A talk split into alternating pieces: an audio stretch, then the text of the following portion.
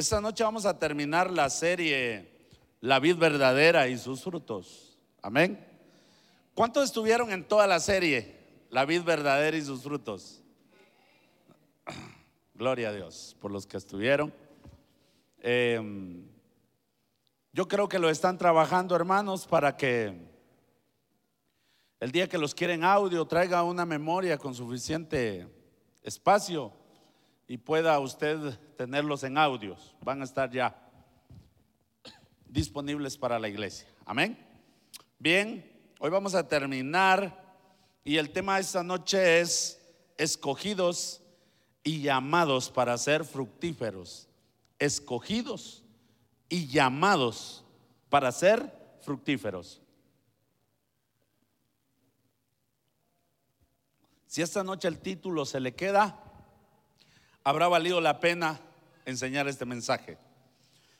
Bien, quiero que vayamos al Evangelio de San Juan, capítulo 15, versículo 16. San Juan 15, 16. Dice la escritura, no me elegisteis vosotros a mí, sino que yo os elegí a vosotros y os he puesto para que vayáis y llevéis fruto y vuestro fruto permanezca, para que todo lo que pidierais al Padre en mi nombre, Él os lo dé. Amén.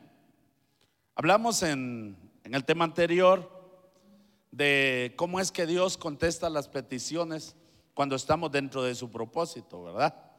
Cuando yo estoy en el propósito de Dios, camino en Él y como todo creyente vamos a tener adversidades con las cuales luchar. Pero si yo me encuentro en el propósito de Dios, si yo me encuentro en el, en el designio de Dios, en, en obediencia, a su voluntad para mi vida en esta tierra, nada va a impedir de que yo siga dando fruto. Entonces es normal de que el Señor va a contestar nuestras peticiones y las cosas van a pasar para que yo continúe dando fruto. O sea, hay una bendición en lo, en lo que es dar fruto al Señor, en estar dentro del propósito de Dios. Eh, este es uno de esos pasajes reveladores pues quizá lo hemos leído muchas veces, pero que quizá no hemos estado conscientes de todo lo que en él encierra, hermanos. Cuando leemos, vemos más que solo una promesa, porque nos gusta esa parte. Nos gusta la parte de pedir y que el Señor conteste. Nos gusta la parte de cuando yo estoy afligido, yo oro a Dios, inmediatamente Él me conteste. Sí, nos gusta eso. Pero vemos en este pasaje más que solo una promesa y garantía de pedir algo. Y que, y que nuestras necesidades sean saciadas. Hay algo más. Este pasaje encierra más que una promesa y garantía de petición. Encierra un llamado. Este pasaje encierra muchas cosas. Encierra un llamado. Encierra también una elección. ¿Por qué? Porque Él nos escoge, ¿verdad? Encierra una elección, encierra un propósito, una tarea que llevar a cabo. Este pasaje es profundo, hermanos. Y las expectativas de Dios en cuanto a cada uno de nosotros. O sea, el pasaje encierra más que pedir y recibir algo, sino que hay una expectativa de Dios en cuanto a lo que yo puedo dar.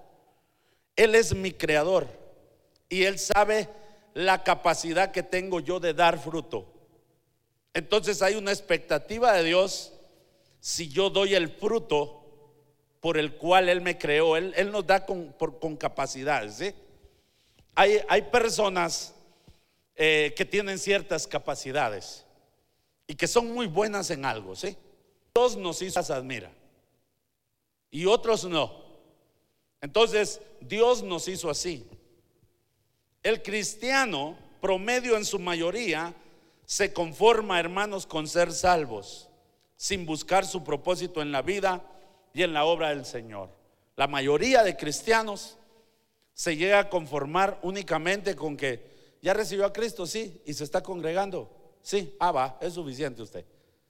La mayoría de cristianos se conforma con ser salvos, nada más, solo.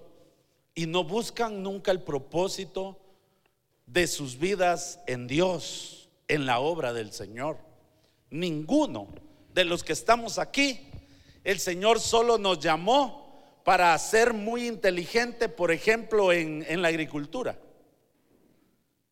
O el Señor nos llamó muy inteligentes en la construcción. O sea, pareciera que yo fui creado y el Señor me formó para que yo haga casas y que se miren bonitas. No, eso es parte de la inteligencia, los talentos, la sabiduría que Dios da. Pero ¿será que para eso me creó Dios? No, hay algo más detrás de todo eso. Llegamos a conformarnos con asistir a una congregación ser bendecidos con la alabanza, venir y que una alabanza nos toque el corazón y derramar nuestras lágrimas y sentirnos felices, ¿sí? Ser confortados con la palabra de Dios, sentirnos satisfechos porque ofrendamos y diezmamos para que el resto haga lo que tiene que hacer. Pareciera que yo vengo, canto, escucho la palabra, cumplo con dar mis ofrendas y diezmos, pero el resto de la obra de Dios hay un grupo que se encarga, hay que miren ellos qué hacen. El, el cristiano promedio está ahí. El cristiano promedio camina en esa línea. Pero, ¿qué hay del creyente como tal? Cada uno de nosotros. ¿Será que todos tienen un propósito en la obra de Dios y alguno de los que está acá no?